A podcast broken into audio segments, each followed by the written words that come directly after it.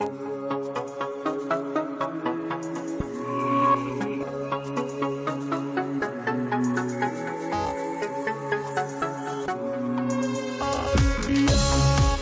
à tous, Elisabeth avec vous pour notre émission Vous avez la parole. Aujourd'hui, nous vous proposons d'écouter l'économiste Philippe Murer, spécialiste des questions liées à la souveraineté économique, à l'environnement et à l'énergie. Vous pourrez retrouver l'intégralité de son interview sur le site Epoch Times France. Bonne écoute.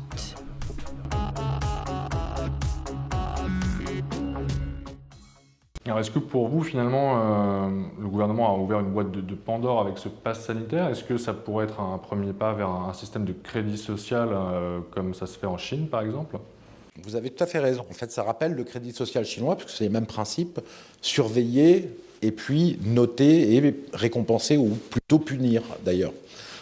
Et donc, ça commence à ressembler à cela, effectivement, le pass sanitaire. Pourquoi? Le crédit social chinois, c'est donc une surveillance du monde physique avec des caméras de surveillance et de l'intelligence artificielle par le pouvoir chinois, une surveillance totale d'Internet et de ce que font les gens sur Internet. À partir de cela, le pouvoir chinois donne des notes aux citoyens, plus ou moins bonnes selon qu'il obéit bien au gouvernement.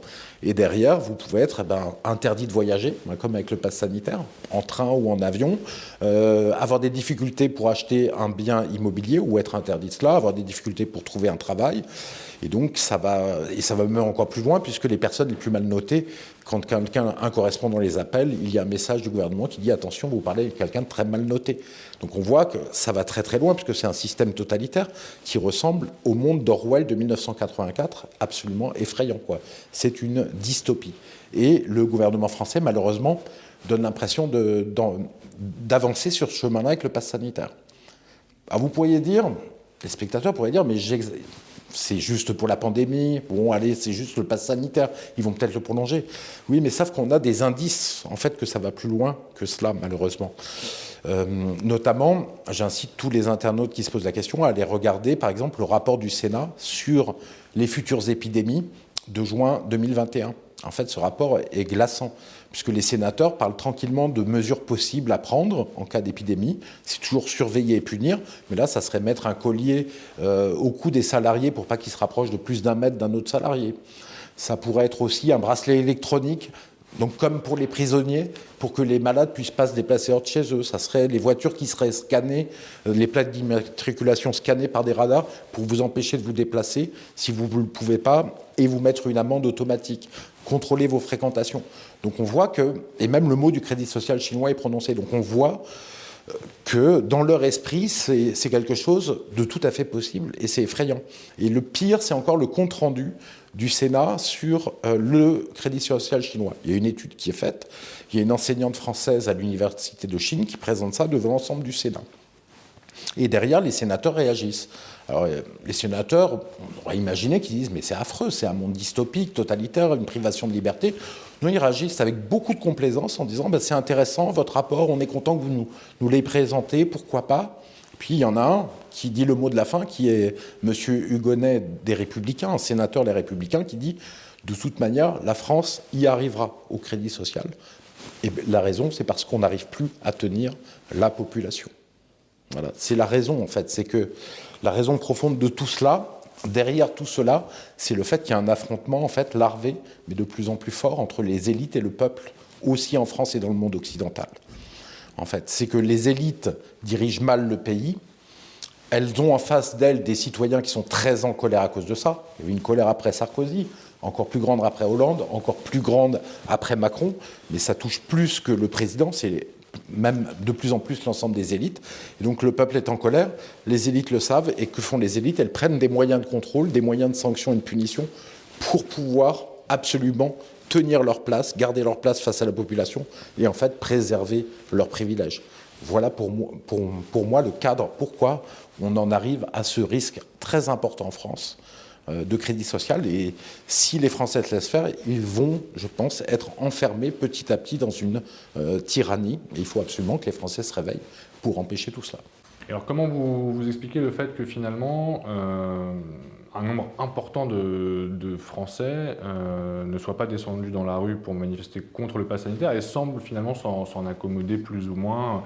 Il y a une partie qui comprend tous ces enjeux, puis une autre partie aussi qui voit qu'il y a un problème et qui ne va pas se déplacer qui a perdu un peu l'habitude de lutter, donc il faut qu'il retrouve l'habitude de lutter. Je pense que les gens ne se rendent pas compte de tout ce qui est en train de se mettre en place. Ils ne le voient pas, ou quand ils le voient, certains aussi préfèrent se cacher les yeux parce que c'est trop dur. C'est trop dur de voir que, euh, en fait, effectivement, il y a des outils du crédit social qui sont en train d'être mis en place en France. Donc, on a parlé du pass sanitaire, mais il y a les caméras de surveillance avec l'intelligence artificielle aussi. Les médias en parlent peu, mais le gouvernement a lancé une phase d'expérimentation fin 2019 sur la reconnaissance des visages des Français avec euh, l'intelligence artificielle. Et puis Laurent Vauquier la met en pratique dans les trains et les gares en Auvergne-Rhône-Alpes pour résoudre les délits, certes, mais c'est quand même l'utilisation et le début de l'utilisation de la reconnaissance faciale, comme c'est fait en Chine.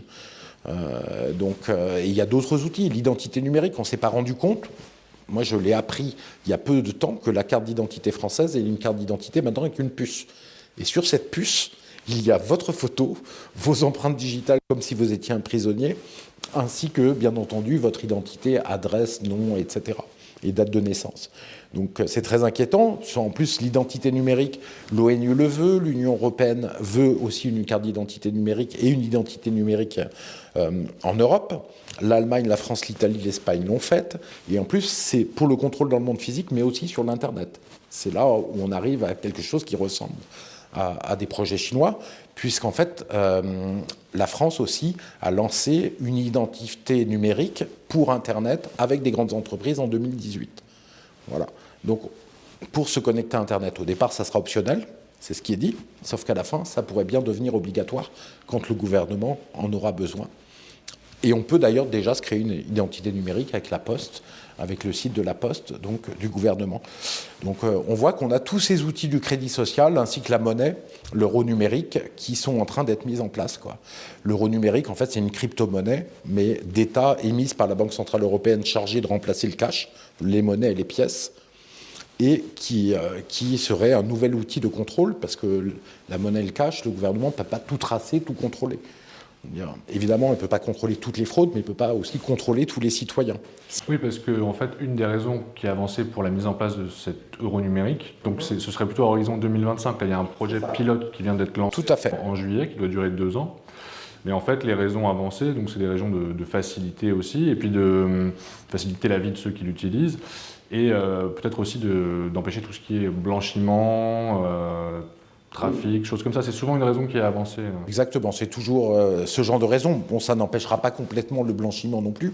D'ailleurs, l'argent est déjà électronique, hein. l'argent est déjà utilisé est déjà électronique avec des cartes bleues.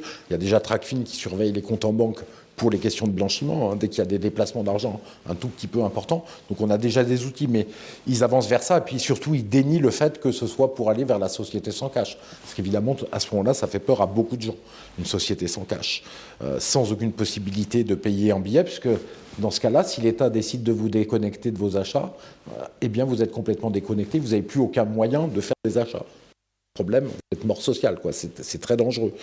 Voilà. Mais sachant qu'il y a beaucoup d'articles de presse sur la société sans cash euh, depuis très longtemps, depuis au moins 6-7 ans, et puis il y avait la Suède qui voulait carrément aller vers une société sans cash en 2020.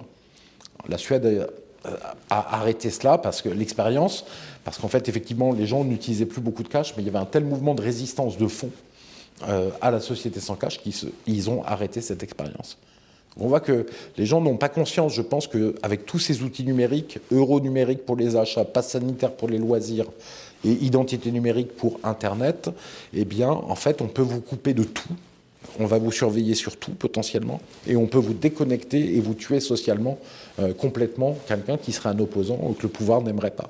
Donc c'est des moyens de contrôle effrayants qui sont mis en place euh, par le gouvernement vis-à-vis de la population et qui pourraient être utilisés. Les Français ont vraiment intérêt à se réveiller par rapport à ça, parce qu'une fois qu'ils seront mis en place, eh bien à ce moment-là, le pouvoir euh, peut en abuser et ne pourra pas faire autre chose probablement que d'en abuser. Est-ce que vous considérez que euh, ce pass sanitaire, en fait, qui a été adopté par plusieurs pays, après, bon, les modalités peuvent diverger en fonction des pays, mais est-ce qu'il s'inscrit finalement dans le cadre des réformes proposées par Klaus Schwab et, Thierry Malray, selon vous? Alors il y, a beaucoup de liens entre et il y a beaucoup de choses à dire sur ce livre par rapport à ce qui s'est passé, effectivement. Parce que Klaus Schwab, donc le patron du Forum de Davos, qui s'appelle maintenant Forum économique mondial, un nom un peu pompeux qui donne l'impression d'avoir énormément de pouvoir, et ils en ont parce qu'en fait, c'est le forum des multinationales, en fait, hein, qui sponsorise ce forum, des grandes multinationales, qui sponsorise ce forum et qui invite à Davos tous les ans euh, des patrons de multinationales ainsi que des patrons de gouvernement, plutôt des patrons, des, chefs de gouvernement mondialistes que euh, patriotes. Quoi. Donc, euh, dans le livre de Schwab, qu'il a écrit en mai 2020, donc au tout début de l'épidémie de Covid, il y, a, il y, a, plusieurs choses choquantes et qui rappellent ce qu'on voit aujourd'hui et ce qui s'est passé. Premièrement, Schwab nous dit que le Covid, c'est la peste noire et que ça va changer le monde comme la peste noire avait changé au Moyen Âge, notamment l'Europe, avec euh, la Renaissance qui est arrivée après la peste noire. C'est très étonnant parce que le Covid, il a 0,5% de mortalité environ. Donc la peste noire, on est à 30% ou 40%. Donc on n'est pas du tout dans les mêmes proportions et, les mêmes dégâts et les mêmes effets, forcément. Donc on voit qu'il y a une petite ruse sémantique de Schwab. Il y a d'autres choses très étranges dans ce livre. Il dit en fait que toute personne qui euh, dira qu'il a des médicaments contre le Covid, ben, ça sera comme pour l'épisode de la peste noire, ça sera un charlatan. Alors qu'on est quand même 300 ans plus tard avec beaucoup plus de connaissances scientifiques. Euh, il dit aussi, dès mai 2020, que euh, le vaccin nous sauvera effectivement, et qu'il faudra que ça se passera fin 2021, euh, le sauvetage et le fait qu'on soit enfin tranquille avec le Covid. Donc il semble savoir des choses, en tout cas une espèce de préscience, cet homme-là, qui est extraordinaire, alors qu'il n'est pas du tout médecin, il n'a pas de connaissances particulières sur le sujet, et tout ça avec une avance incroyable. Euh, donc là, on voit que c'est les mêmes éléments de langage qui ont été en fait repris par les gouvernements occidentaux, tout simplement. En tout cas, ils pensent la même chose, probablement parce qu'ils sont mondialistes euh, tous. Mais l'autre chose que dit Schwab qui est très importante, pourquoi tout cela? Il dit en fait dans son livre, et c'est un aveu incroyable d'un mondialiste effréné, hein, quelqu'un qui fait l'apologie de la mondialisation et qui a essayé de disséminer la mondialisation, il dit la mondialisation économique est une catastrophe pour les peuples. Et les peuples sont très en colère, ce qui a donné des gouvernements patriotes, des revirements, avec Trump qui a été élu aux États-Unis, euh, le Royaume-Uni qui est sorti par le Brexit de l'Union européenne, donc, donc un aspect aussi patriote avec Boris Johnson, et puis il parle aussi des Gilets jaunes de France il y a deux choses intéressantes. Euh, c'est première chose, il dit bon, les luttes sociales, il n'en parle pas trop. Ça, c'est pas intéressant, alors que les, peuples sont en colère là-dessus. Mais il dit qu'il faut, travailler sur les luttes pour les LGBT et les Black Lives Matter. Ça, c'est des luttes intéressantes. Ensuite, il passe à la dernière partie où effectivement, il dévoile un monde, une vision du monde économique et surtout un monde totalement numérique avec la surveillance numérique partout. Il parle même à la fin du livre de toilettes numériques connectées pour savoir votre état de santé en temps réel, mais que l'État, évidemment, pourra connaître puisque ça sera connecté à Internet. Donc des choses un peu délirantes. Et on voit, en fait, non seulement sur le pass sanitaire, mais en fait sur l'ensemble de la politique, qu'il y a une identité de vue, quelque chose de, parfaitement concordant entre ce que dit Schwab dans son livre et ce qui s'est passé finalement, et ce que les gouvernements euh, des pays occidentaux ont fait dans cette crise. Quoi. Donc voilà il y a vraiment quelque chose de, parfaitement équivalent et, euh, entre les deux. Voilà, ce qu'on, c'est de la constatation à la lecture du livre. On pourrait avoir l'impression qu'il y a une forme de, réunion d'intérêts entre euh, certains États et puis certaines grosses entreprises pour justement se diriger vers une forme de, capitalisme de, surveillance qui constituerait en fait un nouveau relais de croissance pour des entreprises euh, du domaine. Et euh, finalement, ce pass sanitaire, est-ce qu'on ne peut pas le voir justement comme un, premier pas vers euh, une forme de normalisation de, l'identité numérique? Donc pour l'instant, via un QR code qui passe par le portable, aussi en, papier, mais bon, qui est euh, destiné peut-être à être moins utilisé à, terme que la version sur mobile. avec derrière, en fait, en toile de fond, un, gros marché potentiel qui est le développement du, marché des objets connectés.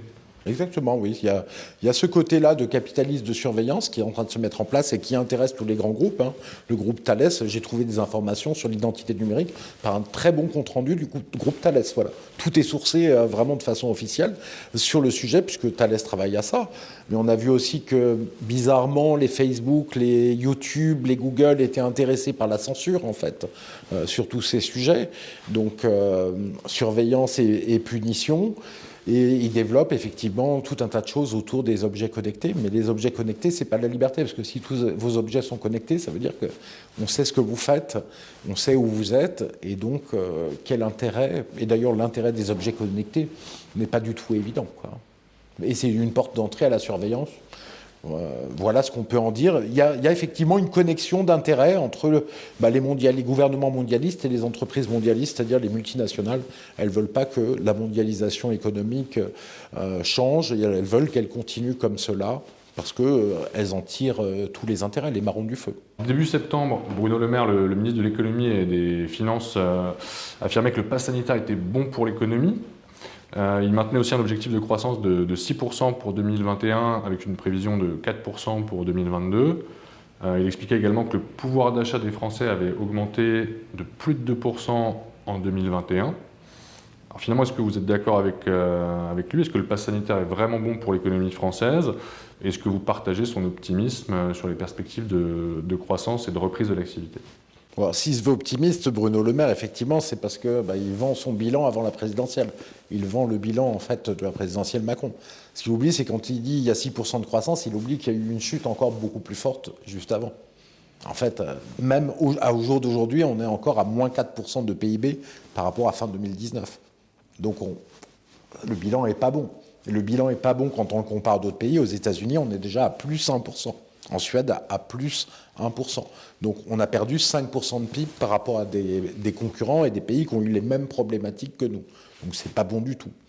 Le pass sanitaire, euh, qui est une bonne chose pour l'économie, bon, bah, ça c'est quand même une blague, puisque ça fait que les gens vont. Il y a toute une partie de gens euh, qui vont pas consommer au restaurant ou au cinéma, etc. Donc il y a une baisse pour les loisirs. Il y a des vrais problèmes pour, euh, pour, pour ce secteur des loisirs. On a une baisse de fréquentation de 20-30%. Ça dépend des endroits, donc c'est pas une bonne chose pour l'économie, évidemment. Donc bon, tout ça est un peu, un peu une blague. Euh, ça ne marche, ça a été une mauvaise gestion euh, de l'économie euh, et la croissance en France est faible. Enfin, elle est faible. La croissance en France n'a pas été bonne. ça reprend, comme toute l'Europe, mais là, on est déjà dans une phase de ralentissement. Ce trimestre-là et les trimestres à venir. Euh, et surtout, on a eu la croissance la plus basse du monde, en France et en Europe. Hein, donc on ne peut pas se féliciter d'un bilan comme ça. Et en plus, la croissance est malsaine. C'est-à-dire que c'est une croissance qui est basée sur l'endettement et sur la consommation, et pas sur la production. Donc ce n'est pas une croissance saine. C'est-à-dire que l'industrie, en fait, elle a descendu en France et en Allemagne de 10% par rapport à ses pics. Euh, elle est encore 10% en dessous, alors que le PIB est 4% en dessous. Donc vous voyez, ça veut dire qu'on a détruit beaucoup de capacités de production et on a plutôt consommé. Ça se voit dans le déficit commercial d'ailleurs, justement. Donc franchement, le bilan n'est pas bon du tout. Pas sûr du tout qu'en plus en 2022, on ait 4% de croissance. Je pense qu'il faudra voir, mais ça me semble loin d'être certain. selon le gouvernement, la crise aussi a engendré une, ce qu'on appelle la, dette Covid, donc une hausse de l'endettement public en environ près de 230 milliards d'euros euh, en 2020 et 2021. C'est le, fameux quoi qu'il en coûte. Euh, quel, regard justement est-ce que vous, portez en fait sur les mesures de soutien qui ont été prises par le, gouvernement euh, Quel bilan faites-vous du, quoi qu'il en coûte? Été efficace et proportionné Déjà, euh, en fait, le quoi qu'il en coûte, c'est une gestion qu'on évite par l'enfermement et la fermeture d'activités économiques. Hein, et le coût total par les confinements ou partiel par les couvre-feux. Et ça, ça a coûté très cher. Avec l'argent des Français, ça a coûté effectivement autour de 240 milliards d'euros. Donc, euh, c'est d'ailleurs très étonnant de voir que des gens qui sont prêts à économiser 5 euros sur les APL ou de mettre la France en feu en voulant économiser 4 milliards d'euros par une réforme de retraite, dépensent, ou alors en fermant des lits, 1 milliard d'euros d'économie en fermant des lits, dépensent 240 milliards d'euros en faisant une gestion pareille de la crise Covid, puisque la Suède a dépensé très peu d'argent, par exemple, en ayant un résultat très bon en termes de gestion de l'épidémie. Donc ça, c'est un coût énorme, effectivement. Et les conséquences, ben, en fait, les Français vont payer, à mon avis, deux fois la crise Covid. Ils vont payer la gestion par l'enfermement euh, qu'ils ont eu, par la fermeture de certaines euh, activités économiques pendant des moments. Et puis, ils vont le payer par le fait qu'ils vont devoir payer cette dette. Et ça va se passer par l'austérité sociale. Donc, euh, ça a commencé. Je crois que c'est le 1er octobre que l'assurance chômage est réformée. Les gens les plus précaires qui euh, sont intérimaires et qui n'ont pas beaucoup de mois de cotisation et beaucoup de trous, en fait, vont voir euh, une baisse de 15% de leurs revenus qui sont déjà très faibles quand ils sont au chômage. Donc on voit qu'ils vont le payer, cette crise. Euh, il y a aussi la réforme des retraites qui va arriver, qui est toujours dans les tiroirs et qui va, qui va venir, qui va faire décaler de deux ans au moins l'âge de la retraite. Édouard Philippe disait même que 67 ans, ça serait pas mal pour l'âge de la retraite. On n'arrête pas de décaler vers le haut et d'autres mesures sociales comme ça. Donc les Français vont payer deux fois, effectivement, la gestion euh, très mauvaise de la crise Covid par le gouvernement Macron. Dans, le nouveau budget qui a été, présenté, le projet de loi de finances 2022, en, revanche, euh, Bruno Le Maire explique qu'il euh, n'aura pas, pas recours à des hausses d'impôts pour rembourser cette dette qui doit être remboursée, je crois, à horizon 2042. Est-ce que vous y croyez finalement, euh, ou est-ce qu'au contraire, finalement, après l'élection présidentielle, on peut s'attendre à des, hausses d'impôts, euh, quel que soit finalement le, gagnant? On verra comment ils feront payer. Ça sera soit par des, coupes dans les dépenses publiques, donc une moins bonne prise en charge de la santé par de la santé publique, de la sécurité sociale ou des retraites. On verra. Ça dépend du candidat qui gagnera. Mais de toute manière, il faudra le payer. Ce qu'on peut remarquer, c'est que les gens qui parlent le plus de dette publique et qui se prétendent raisonnables sont les gens qui augmentent le plus la dette publique. En fait, on est passé de 7% de dette publique en 1973 à maintenant, on est à 115 ou 116% du PIB.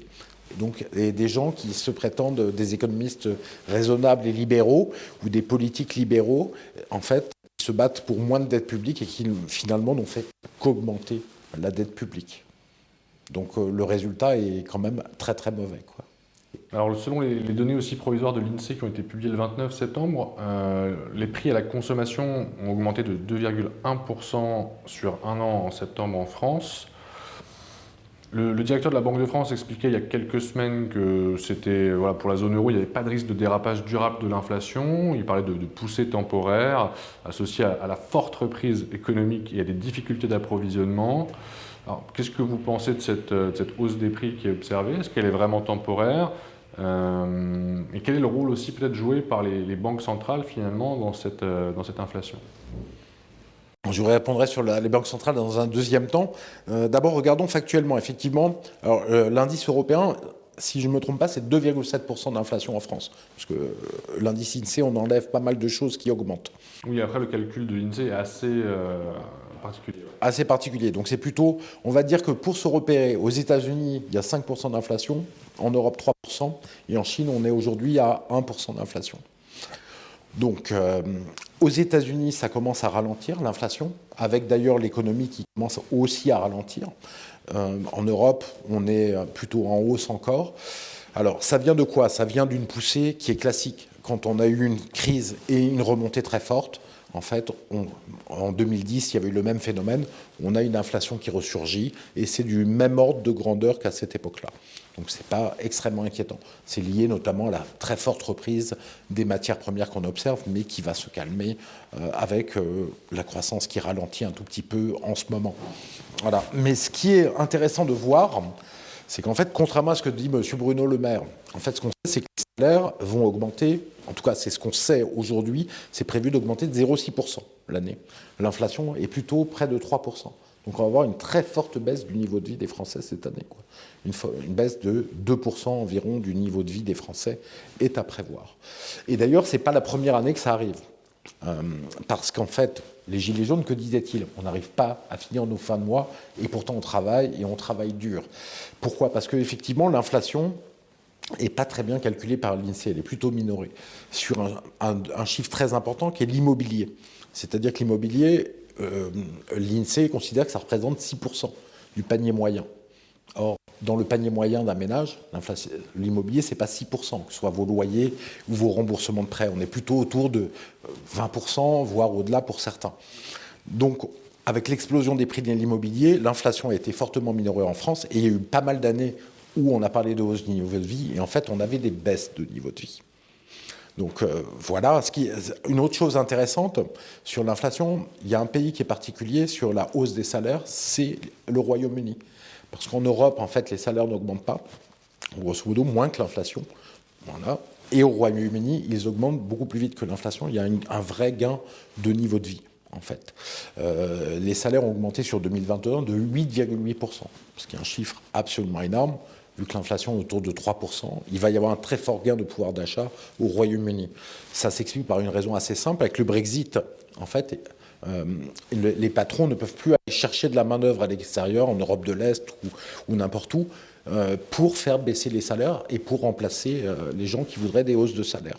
Donc à partir de ce moment-là, que les flux d'immigration sont relativement taris en Angleterre, euh, qui a une vraie politique pour réduire les flux d'immigration fortement, eh bien, il y a des hausses de salaire et des hausses de niveau de vie au Royaume-Uni, au, contraire de toute l'Europe.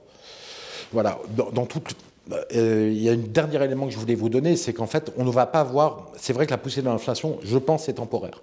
Parce que pour qu'elle soit pas temporaire, il faut que la poussée d'inflation crée une très forte hausse des salaires. Et cette forte hausse de salaire va être répercutée par les entreprises en nouvelle poussée d'inflation. Voilà.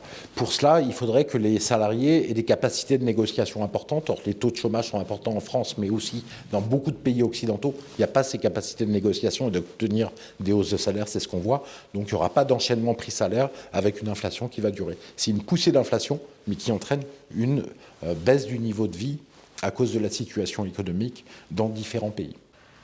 Alors juste peut-être effectivement revenir sur le, rôle joué par les, banques centrales, si elles en jouent dans, l'inflation. Est-ce que vous pouvez revenir là-dessus? Euh, Les banques centrales, en fait, euh, occidentales, depuis 2009, en fait, font tourner la planche à billets. C'est-à-dire produisent de plus en plus de billets, alors c'est de la monnaie électronique, mais ça revient au même, pour acheter, en fait, dans les marchés financiers, des dettes publiques, des dettes privées, d'autres actifs financiers. Euh, en 2020, par exemple, pour soutenir l'économie financière, la BCE a engagé 2000 milliards d'euros d'argent public. Elle a acheté pour 2000 milliards d'euros de titres avec l'argent public de la Banque Centrale Européenne. Ça, ça continue toutes les années, et on voit que c'est parfaitement immoral, puisqu'en fait, dans l'économie réelle, il y a eu très peu d'argent qui a été mis, alors que dans l'économie financière, il y a des tombereaux d'argent qui se sont déversés. Et on est dans un système complètement immoral, puisqu'en fait, on se retrouve à faire euh, monter l'économie financière et les patrimoines des plus riches, et l'économie réelle des salariés, des entrepreneurs, à la laisser en déshérence. Donc on voit qu'on a un problème majeur là-dessus. Ensuite, ces effets sur l'inflation, ben, ça va faire monter quoi? Quand l'argent de la Banque centrale, est, si c'était pour toute l'économie réelle, ça ferait monter la croissance euh, de l'économie réelle. Là, ça fait monter les marchés financiers, les bourses, l'immobilier, donc ça fait monter le prix des actifs financiers. et puis ça fait monter aussi le prix des biens de luxe, des sacs Hermès et des sacs Louis Vuitton, puisque les gens qui ont des gros patrimoines s'enrichissent et consomment plus de luxe, et on voit que les prix montent. Donc ça reste un effet. Donc le mécanisme d'achat par les banques centrales de dettes publiques, de dettes privées, d'actifs financiers, ça fait monter les bourses et l'immobilier. Donc ça, on comprend bien que ça favorise les gens qui sont les plus aisés, qui ont des actions ou qui ont des entreprises cotées en bourse, etc. Euh, d'ailleurs, on voit que la, fortune des milliardaires français a fait x5 de 2010 à 2020. C'est aussi lié à la formidable hausse des bourses générales qu'il y a eu. Alors, ils achètent des dettes publiques, la Banque centrale, mais aussi des dettes privées. Donc ça favorise les plus riches parce qu'en fait, les, plus riches qui possèdent des grandes entreprises peuvent, ces grandes entreprises peuvent se financer à coût très bas. Voilà, M. Bernard Arnault s'est financé à coût négatif parce que la Banque Centrale Européenne, en fait, lui prêtait de l'argent en achetant de la dette à des coûts très très bas. Donc c'est un avantage énorme pour les plus riches qui peuvent emprunter beaucoup d'argent alors que les, autres ne peuvent pas, et en plus emprunter de l'argent parfois à coût négatif, ce qui veut dire qu'ils remboursent moins que ce qu'ils empruntent. Donc effectivement, ça favorise, et surtout, puisque ça reste dans l'économie financière, ça reste dans le circuit des plus riches. Alors qu'en fait, le circuit des autres, l'économie réelle, a tendance à, euh, à s'amoindrir, à avoir des difficultés parce qu'on ne la relance pas. En fait, la dette publique, elle sert juste à compenser les trous et à éviter l'effondrement. Mais elle ne permet pas de compenser et de créer de la croissance. Et là, si on faisait de la croissance avec ça, si cet argent allait dans l'économie réelle, eh bien, dans ce cas-là, on aurait une reprise de la croissance et tout le monde en profiterait. Donc là, il n'y a que les plus fortunés euh, qui en profitent. Et à terme, on a quelque chose euh, d'assez incroyable qui est en train de se passer, parce que là, les valorisations des marchés américains sont déjà au niveau de 1929 ou de l'an 2000. Moi, je pense que comme les banques centrales vont continuer à acheter euh, dans les marchés financiers, comme elles le font depuis 12 ans, eh bien, on va se retrouver avec des bulles boursières comme on n'a jamais vu. Quoi. Absolument phénoménal. Et des bulles immobilières aussi gigantesques. En fait, les anglo-saxons appellent ça bubble everything. Il va y avoir une bulle financière gigantesque qui va se mettre en place. Et euh, de l'autre côté, on a des salaires sous pression à cause de la mondialisation économique, de la concurrence euh, étrangère à bas coût, des taux de chômage qui sont élevés. Donc on voit qu'on est en train de faire un scénario avec des inégalités sociales absolument majeures entre d'un côté des riches dont les patrimoines sont en train d'exploser et les classes populaires et euh, moyennes qui sont en train d'être laminées économiquement. Et là, on rejoint la première partie de notre discussion. A, à face de cet écrasement économique et social, il y a un écrasement des libertés par les pouvoirs euh, des pays occidentaux pour tenir ces populations qui sont de plus en plus en colère de voir ça. Et donc on est plus dans une menace, si vous voulez, de dépression sociale qu'une menace d'inflation ou d'hyperinflation à court terme. Après, à un moment donné, il faudra que ça s'arrête, hein, parce que les arbres ne montent pas au ciel. C'est ça, alors comment ça peut. Hum, quelles sont les, voies de sortie, en fait, finalement? Parce qu'on voit mal, comme vous le dites, la, BCE arrêter sa politique de, rachat. Mmh. D'ailleurs, si elle le faisait, qu'est-ce qui, se passerait? Ah bah, S'il le faisait, par exemple en 2018, à un moment donné, c'est un peu l'équivalent. La Banque centrale américaine, alors que l'économie n'allait pas si mal, a essayé d'augmenter les taux de 0,25%, effondrement de Wall Street. Hmm. Donc on voit, et ça serait un effondrement des marchés financiers si jamais les banques centrales arrêtaient. Elles sont prises dans un mécanisme fou qu'elles ont mis en place et elles sont dans un mécanisme de fuite en avant. Alors qu'est-ce qui va se passer? Il y aura une crise financière probablement dans quelques années, quand les marchés seront ciel. Il y aura bien un moment où il y aura un facteur exogène ou endogène qui va faire crever la bulle. Que va-t-il se passer? On a une on a déjà une vision de ce qui peut se passer, c'est qu'en fait, les banques centrales n'ont plus qu'un moyen, c'est plus d'acheter de la dette, mais acheter directement des actions des grandes entreprises. Donc directement acheter, en fait, faire monter le patrimoine des plus aisés et soutenir directement les plus aisés. C'est déjà ce qu'on dit des économistes qui sont proches des milieux des banques centrales euh, et des gouvernements qui ont déjà fait diffuser cette idée. Donc pour faire repartir la bulle encore une fois. vous allez me dire, ça n'en finit plus, puisqu'ils vont encore tenter de la regonfler. En fait, ça peut finir de deux manières, pour moi, sur le long terme. C'est-à-dire, par exemple, à 10 ans, euh, en France, aux États-Unis, partout, dans les pays occidentaux, si cette bulle continue à monter, à grossir, qu'est-ce qui va se passer? On va se retrouver avec un monceau de dette dans les pays occidentaux, dette publique, mais aussi dette privée, avec une économie qui est soutenue complètement artificiellement, avec une production réelle qui est faible et euh, des productions dans des financières qui sont trop fortes. à ce moment-là, on peut avoir une totale perte de confiance sur les monnaies occidentales, dollars et euros de la part de l'extérieur, de nos euh, créditeurs. Et à ce moment-là, on peut avoir des mécanismes d'hyperinflation qui se mettent en place, d'appauvrissement et d'hyperinflation qui se mettent en place. Parce que les monnaies dévisseraient d'un coup très fortement avec une perte de confiance. Ça, c'est une possibilité.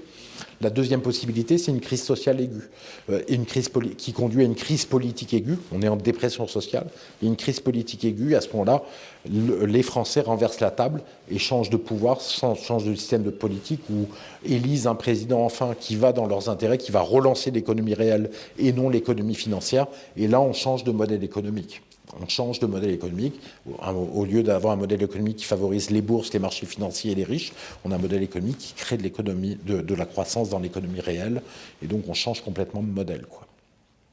D'ailleurs, un point, si je me permets, euh, très important, une faute de nos gouvernements, c'est justement ce qu'on disait, c'est de l'industrie, le problème de, l'industrie. L'industrie, en fait, est en train de partir en Asie, des pays occidentaux, euh, on le sait, dans les pays euh, où les salaires sont plus bas. Or, le problème, c'est que l'industrie, c'est le nerf de la guerre dans l'économie. Pourquoi? On peut le dire de deux manières. Première chose, dans l'industrie, c'est là où il y a des gains de productivité. C'est-à-dire qu'un ouvrier, par exemple, dans l'automobile, dans l'aviation, peut fabriquer plus d'automobiles chaque année. Et c'est ça qui permet, c'est ces gains de productivité de l'industrie qui sont redistribués par des mécanismes économiques dans toute l'économie et à tout le monde. C'est pour ça que chacun peut avoir ses revenus qui vont augmenter dans une économie de marché qui tourne bien. On le voit d'une autre manière, c'est avec un graphique qui montre le PIB par habitant par rapport à la production industrielle par habitant.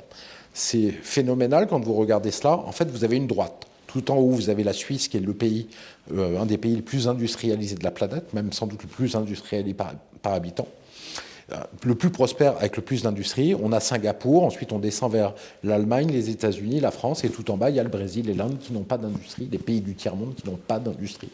Voilà. Et le rapport, c'est à peu près 4. C'est-à-dire pour une, 1 euro de production industrielle, ça crée 3 euros de PIB par habitant grosso modo. 4 euros en tout, 3 euros plus 1 euro, 4 euros en tout. Donc c'est un formidable levier. Le problème, là je vais vous dire quelque chose qu'on dit peu, c'est que bien sûr on sait que l'industrie euh, a baissé en France, en Italie, en Espagne. Depuis l'introduction de l'euro et du libre-échange, on est à moins 15% à peu près. Mais il faut savoir qu'en Allemagne, ça plafonne aussi maintenant. On n'a presque pas réussi à déplacer la crise, le haut de 2008 en 2019 en Allemagne. On l'a à peine dépassé. Donc on stagne maintenant en Allemagne. On stagne aussi aux États-Unis alors que le PIB se développe. Donc on voit que l'industrie en fait plafonne partout et qu'on a donc euh, la prospérité qui est tirée que par les paradis artificiels de la bourse et de l'immobilier. Et en fait, ça c'est une voie sans issue si on enlève les vraies euh, productions de, de, de richesse et euh, sauf à changer complètement de modèle économique. Et on évoque aussi alors là en France des pénuries de main d'œuvre, notamment dans le bâtiment, dans la restauration et dans l'industrie. Alors là aussi, quelles sont les causes de ces pénuries? Est-ce qu'elles peuvent durer? Est-ce qu'il faut s'en inquiéter? Je vais mettre tout de suite de côté la pénurie de main-d'œuvre, parce que c'est quand même une vaste blague. Une pénurie où les prix baissent, donc les salaires sont en baisse compte tenu de l'inflation, il n'y a pas de pénurie, si vous voulez. Euh, en fait, il n'y a pas de pénurie de main-d'œuvre. Euh, il y a 6,5 millions de chômeurs en France et il y a très peu d'emplois présentés. Après, c'est vrai qu'il s'est passé un domaine particulier, par exemple, sur la restauration. Les gens sont restés chez eux. Restauration, c'est un métier très dur. Vous faites beaucoup plus que vos 35 heures, première chose. En plus, vous n'avez pas vos vendredis et vos samedis soirs parce que, pour aller voir vos en famille, parce que ben, c'est les jours où euh, les gens vont plus au restaurant. Donc, généralement, vous travaillez le vendredi, le samedi soir et pour certains, le dimanche soir. Donc, c'est des métiers extrêmement durs. Et si vous payez très mal les gens, effectivement, les gens ne vont pas venir. Vous allez avoir du mal à recruter. Les gens vont se destiner à d'autres métiers, ils vont chercher d'autres voies. Et en plus, avec le Covid, ils sont habitués à voir leur famille le vendredi et le samedi, ou leurs amis, et potentiellement, puisqu'il y a eu beaucoup de fermetures de restaurants, donc potentiellement, effectivement, il y a une petite pénurie là-dessus. Mais c'est au patron d'augmenter les salaires, c'est au chef d'entreprise d'augmenter les salaires. Il y, a bien, il y a tout à fait suffisamment de gens qui sont sans emploi. Voilà, s'ils ont des salaires décents, ils vont venir, ça, il n'y a pas de souci. On a aussi la question euh, éventuelle du revenu universel qui revient régulièrement sur le tapis depuis, depuis plusieurs années. Ça avait été porté euh, notamment par Benoît Hamon en France, mais finalement c'est repris, on en reparle régulièrement. Je crois qu'il y a eu une expérimentation qui a été faite en, Allemagne aussi, euh, auprès de quelques personnes là-dessus. Qu'est-ce que ça vous inspire? Est-ce que c'est une bonne idée ou pas pour vous? C'est vrai que le revenu universel, on en parle beaucoup, alors aussi bien à gauche que les, des gens euh, très à droite économiquement, les libéraux économiques euh, qui en parlent. En fait, bah, l'idée, moi, ce que ça m'inspire, c'est que c'est une impasse totale. C'est-à-dire, c'est dire, en fait, on n'arrive plus à avoir une économie qui donne du travail aux gens. On n'arrive plus à ce que les gens exercent leur talent et le fournissent à l'ensemble de la population, en fait. Et donc, bah, on va donner un revenu de substitution aux gens. Donc, c'est quelque chose d'extrêmement dangereux. Parce que euh, qu'est-ce qu'on va faire des gens qui ne travailleront pas en revenu universel de, je sais pas, 600, 700, 800 euros hein? Un RSA amélioré, c'est pas simple. Et puis, euh, il est évident que le meilleur moyen de tuer un homme, c'est de le payer à ne rien faire. Et le revenu universel, c'est de dire, bon, il n'y a pas de travail, ne faites rien, et on va faire gagner de l'argent sans rien faire. Donc c'est un piège, en fait, c'est lié à l'impasse de notre modèle économique euh, occidental, on n'arrive plus à créer d'emplois, on va donner de l'argent sans rien faire, et c'est une impasse euh, franchement très dangereuse. Quoi. Ça permet aussi d'ailleurs d'accentuer le contrôle de, l'État par, ce biais, puisque c'est lui qui vous nourrit finalement. Exactement. La, personne qui touche le revenu universel ne peut plus rien dire parce qu'effectivement, elle dépend complètement de l'État pour se nourrir et elle ne peut rien faire si on lui coupe les vivres. Donc c'est effectivement une prise de contrôle sur les individus euh, qui correspond à ce qu'on disait tout à l'heure aussi.